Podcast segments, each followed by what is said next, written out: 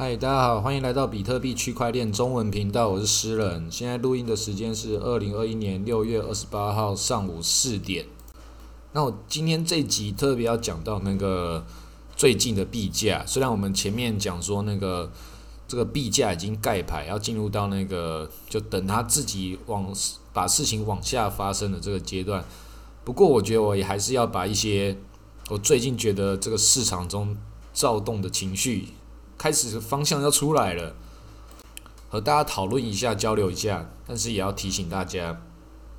这种你觉得时机已经到的这种时候，我发现不是只有我我一个人在感受这种事情，是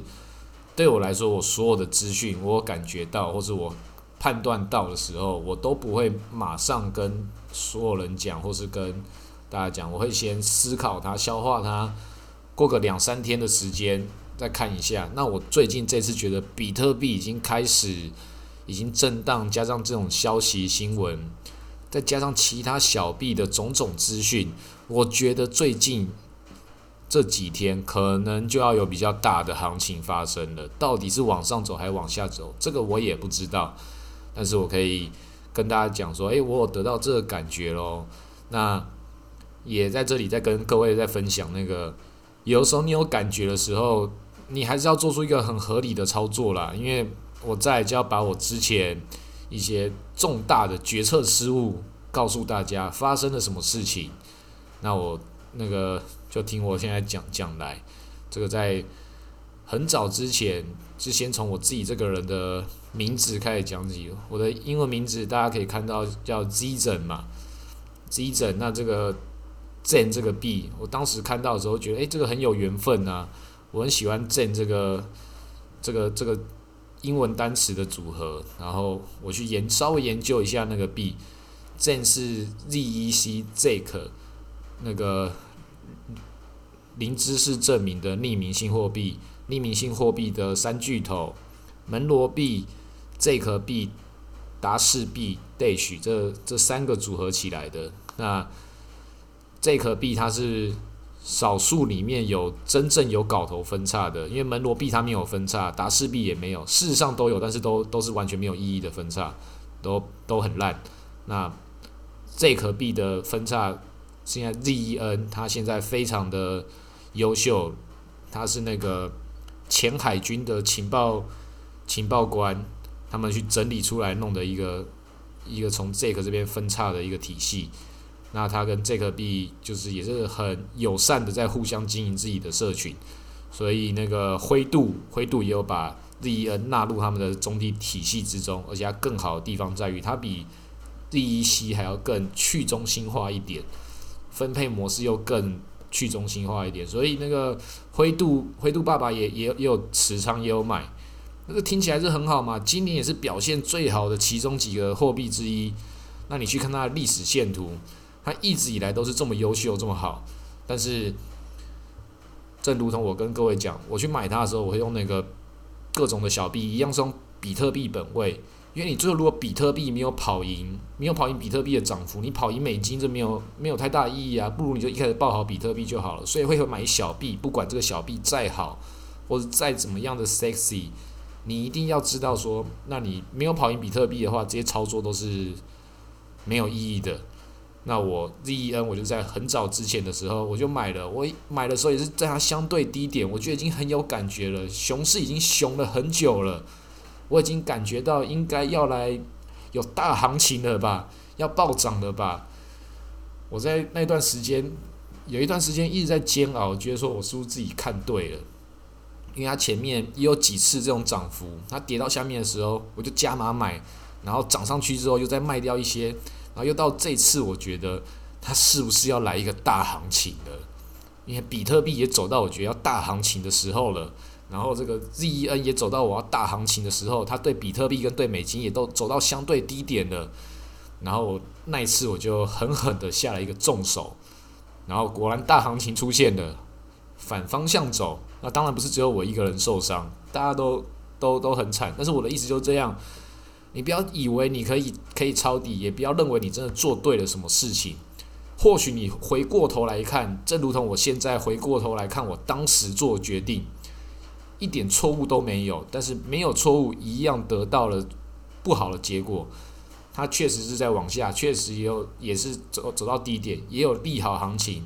熊市看起来就是走到那个状态之下，就算没有走牛，往上弹的一些震荡已经收敛了，往上走也是合理的。没想到那次是更更可怕，熊市之中还有熊市里面的更底层、更深层的熊市啊！所以这就是我要跟各位提醒的，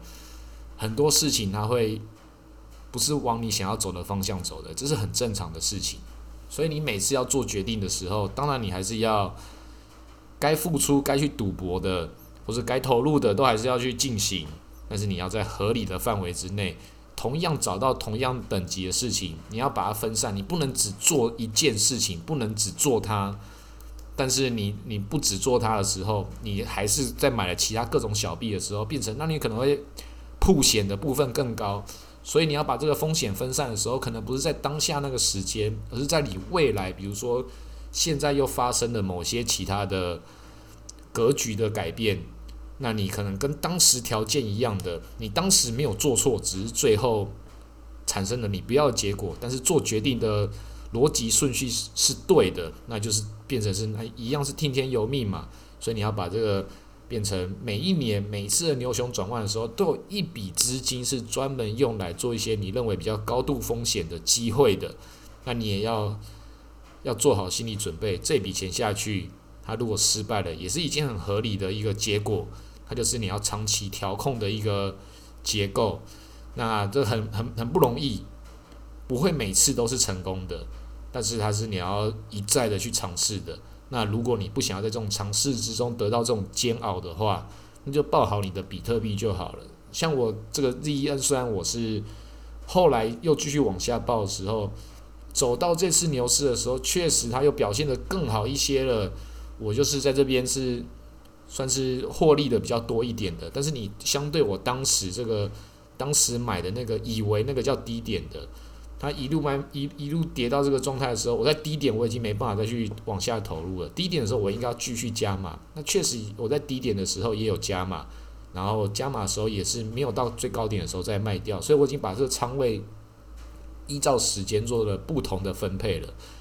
那这次它继续往上涨，已经涨到我之前被套牢那个点之后上去之后，我出掉了，现在又跌回来，听起来是一个很正常的操作，但在这个很大的长期之中，这个绝对不是大部分的人投资希望得到的一个一个路径啊。它虽然也是有得到到现在得到好的结果，但是你有办法去撑过这么多年吗？你可以把你的青春都。投入在同一个事情上面，最终只有得到这一点回报吗？所以你要去对这些事情做付出的时候，你要做出你合理的衡量啊，它是不是真的是有必须到如此？那这个第一人也只是一个做出了错误的决策，也有很多个，像是那个 Badger，B A D G E R，它是那个 W B T C，就是比特币它。转移到以太坊上面的比特币代币，在币安上面也可以只用比特币去换换 WBTC，它是 WBTC 在 DeFi 市场中的治理结构的代币，就像是那个 YFI 一样，所以你可以把它讲成是比特币版本的 YFI，这个题材就很大喽。那我买它的时候，也是它跌到很底的时候，觉得它是要涨的，我已经看很久，忍很久了，那我也觉得是。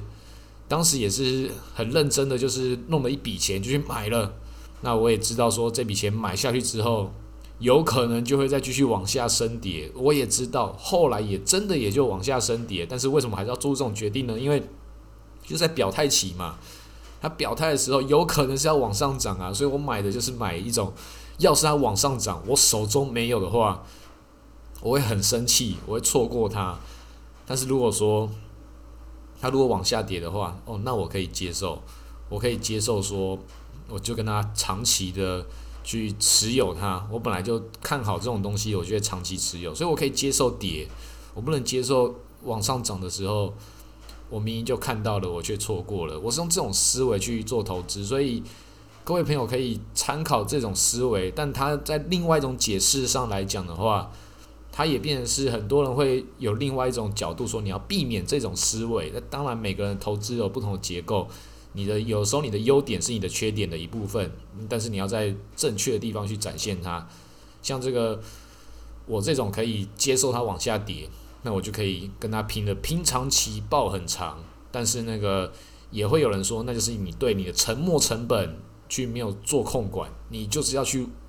把它往上的能量。你可以走到那个能量的时候，你再看准方向再去走，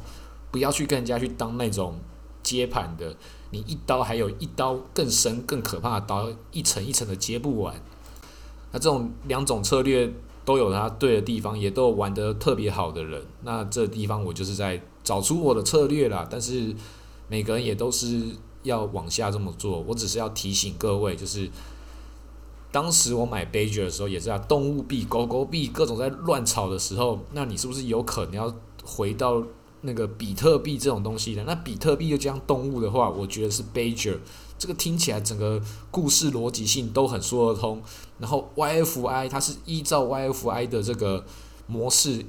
引过来，然后 YFI 又暴涨的，然后他又说 YFI 跟 b 爵要进行更深度的合作了，所有的消息种种加起来，全部都是利好消息的。那你说它能不涨吗？但是事实上就是很多事情都不是这个样子，所以加密货币的这个市场，消息是一件，筹码是一件，主力到底想要做什么，那才是最后的一件事情。然后，所以这整件事情它在这个结构之下。他所有事情利好的状态全部都做对了，所以他能做的事情就只等那些客户买不买单，那些想要进来进场的人，他们认不认同这个事情，可能大家都还在看，或是大家就是要把它价钱砸得更低，要继续收它。这东西你你你要如何去判断呢？这个是很难的嘛。那既然这么难的判断结构，你就不要认为说你是不是可以每一次你都一定做出正确的决定。做出正确的决决定当然是一件很重要的，但是你要先接受，不可能每一件事情是正确的。那既然不是每一件事情都正确的时候，你就不要纠结，你就只能够很合理的一段一段的去去操作它，看到合适的标的，投入一个合理的资源，评估这个标的是在你的投资结构哪一层，它有没有重要到你可以把它变成一个基础结构，去打造它，作为它自己本身有一个完整体系的。像是最近我自己又不小心又被洗脑了，又加仓的那个 Curve，Curve 我就一直觉得说它的未来是一个，我买到是一个去中心化的大型的外汇市场的一个结构的一个治理代币，我不管它的价钱会涨会跌，我就直接跟它锁四年拼四年的，但是四年我不觉得我是在拼啊，因为我还是有一直拿到 Curve 自己提供出来的空头 EPS 或者其他各种的小币。这也是年化也是很高很香，比其他很多 DeFi 都还要更更诱人，但它的操作也是稍微蛮麻烦的，所以我就继续又加码它。但是我这个加码就就如同刚刚讲的一样，它不能够短期内给你带来成效。就算有，那你你也要思考说，那你是短期你就要离开吗？所以如同我之前讲的那个长期仓位、短期仓位的分别。它本来就一定要搭配出来，而且客服现在就算我现在加码了，当然也是拿出我一部分的这个资金去做一个我认为合理的这个风险的赌博，因为我觉得现在市场中已经开始到下一个状态，我觉得比特币有可能要要表态了，到底是暴涨还是暴跌？那我买客服的原因是，我不管比特币它暴涨还是暴跌，现在这个我就觉得这个流动性就开始要。重新的增加，重新的变大了。客服本身就是一个在流动性之中，在这个巨金的这个深海之中，他们在波动之中得到他们的收益的一个结结构。那现在前面几天大跌的时候，很多的美金就跑到客服里面来，所以这个稳定币它没有离开这个市场啊，反而客服的锁仓量是提高的。所以我在这个原因之下，我买了客服，所以。可能大家会听觉得说，哇，这个所有的结构，虽然讲的也也也也有道理，它好像真的属于价钱往下跌，然后各种指标又上升，是不是一个利好应该要买的状况啊？可能是啊，短期可能是，但是短期也可以不是。正如同你讲说夏天了，这个雨季的季节到了，到底明天是会下雨还是会还是会那个出大太阳，都合理嘛？明天如果说你要赌明天会出大太阳，就明天下雨，或者明天你赌啊夏天一定会下大雨啦，降雨几率气象报告都写八十趴了，就明天就是没有下雨，等到等到隔一天才下雨，它也在合理的这个预测范围啊，那你又又怎么判断呢？所以短期的预测跟长期的预测，永远都是长期的预测是最容易的，所以大家把这个思维。你要操作的话，当然是在短期之中，我们的操作可能会有失准，但是你在长期之中是你是可以承受的话，你就可以在短期的合理状况之下试试看赚一点短期的快钱。那长期之中还是要回到它的更长期的一个标准结构建立起来的话，你才有一个相对安全的一个环境。好，那今天先录到这里，大家自己分配一下自己的状况。好，谢谢大家。